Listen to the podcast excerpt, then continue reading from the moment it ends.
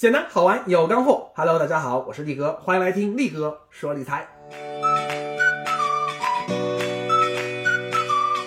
以春节为界限啊，今年的股市表现可谓是冰火两重天啊！春节以前，股市持续大涨，基金赚钱效应更明显啊！无论是六十岁的老大妈，还是十六岁的小屁孩，都觉得这买基金就是躺赚啊！只要每天看着基金净值往上涨。坐等数钱就行了呀，还读什么书，搬什么砖，老子很快就会财富自由了呀！直接充一个 B 站终身大会员啊！不好意思啊，呃，导播请把这段掐掉，没控制好啊。总而言之，这期间啊，以易方达基金的明星基金经理张坤的出圈最具有代表性啊。当时网上到处都是什么“滚滚滚滚，我爱你，至死不渝，永相随”这种呐喊声。但是转过年。哎呦我的天哪！整个世界都变了呀！股市持续下跌，基金跌得更惨了！年前还把坤坤捧在手心里怕化掉的九零后小粉丝们，瞬间变心了呀！他们声讨张经理的理由是：你为什么死扛不卖？为什么死扛不卖？为什么还是死扛不卖？亏我的钱啊！比如说啊，坤坤管理的一个明星基金啊，啊，从年初到二月十日。涨了有百分之十七，但是从二月十日到三月九日，居然跌了百分之三十一。难道因为春天来了，万物复苏，大地上布满了绿色，所以我们年轻基民也要像新鲜韭菜那样被无情收割吗？于是啊，很多基民在大跌中痛不欲生，信仰崩溃，纷纷割肉走人，再也不上你家的贼船了。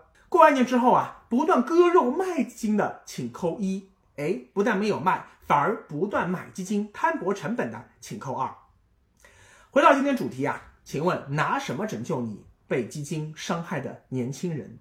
答案其实很简单，只要你能够回答坤坤的这三个灵魂拷问：你为什么不能长期持有？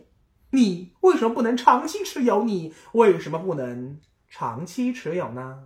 说来也巧啊，支付宝啊最近上线了一个神奇的功能，可以看到所有基民的盈亏比例。终于从大数据角度啊，揭开了基金挣大钱，但是基民却亏钱的残酷真相。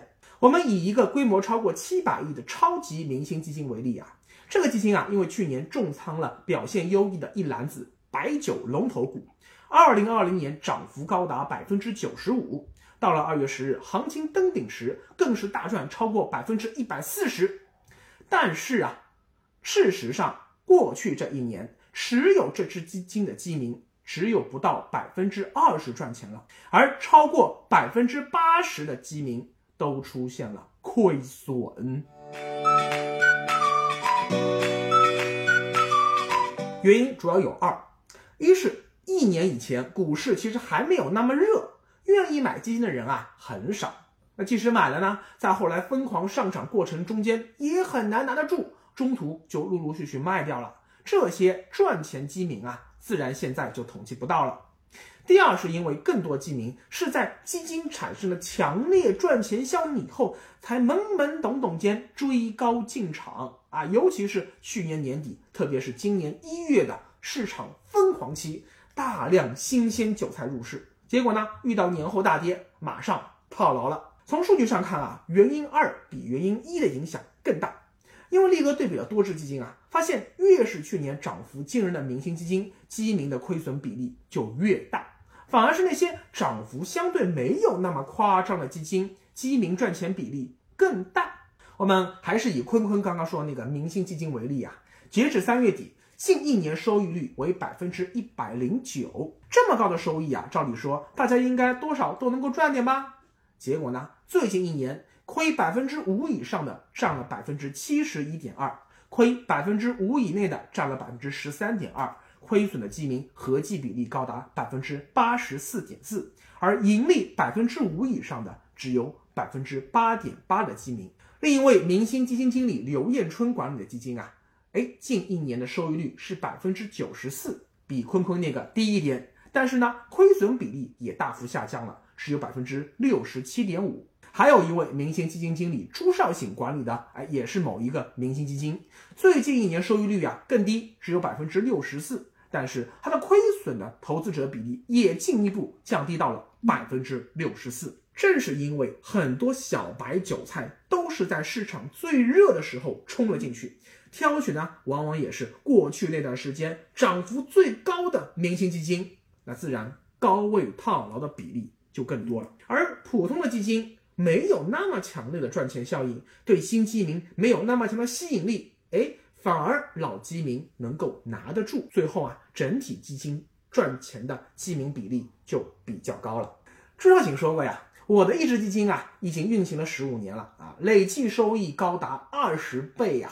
照道理说，不管你过去哪一年上的车，只要你持有一段时间，今天回头看，你肯定赚钱了。但实际上呢，还是有相当一部分的客户没有挣到钱，还亏了不少钱。原因啊，就在于基民投资有两个很不好的习惯：一叫做追涨，二叫做杀跌。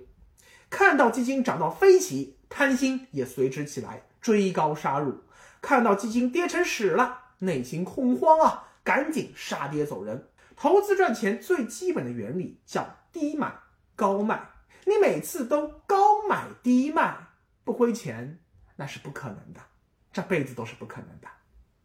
朱小姐还说啊，对于一个优秀的基金而言，长期看它净值一定会不断的创新高。短时间内你追涨啊，比如说吧，今年一月份你追涨买入，结果呢年后亏成了狗，套牢了。但是只要你能够耐心持有，未来完全是可以救得回来的，最终你总是可以赚钱的呀。过去啊有很多数据可以显示，优秀股票型基金的持有周期超过两年，基本上是不会亏钱的。但是杀跌就完全救不回来了。因为你直接在市场下跌的时候认输出局走人了，那自然就不再有机会能够扳回损失了。记住啊，再优秀的基金经理他也不是魔法师，能保你永远只赚钱，从来不亏钱。无论是张坤还是朱少醒，还是其他任何长期屹立不倒的优秀基金经理啊，他们管理的明星基金历史上都出现过百分之二十甚至百分之四十的大幅回撤啊。比如说，在二零一八年的大熊市中，张坤管理的某只明星基金最大回撤高达百分之二十九，而朱少醒管理的另一只明星基金在二零一五年的股灾期间最大回撤高达百分之四十六，在二零一八年熊市中回撤也高达百分之三十三。但是，只要你坚定持有两年以上，哎，只要不是买在最高点，基本上啊，最后都是能赚钱，而且还能赚很多。还是以刚刚说的那只朱少醒管理的基金为例啊，如果你是在二零一五年的一月底二月初，也就是牛市的中途入场，当时啊净值是零点五九九元，持有两年以后，经过了一轮牛熊转换，它的净值涨到了一点二八六元，收益高达百分之一百十五。那假如说啊，你是在二零一五年的九月份，也就是说一轮股灾过去以后。这个时候你买入，收益持有两年也可以高达百分之六十四。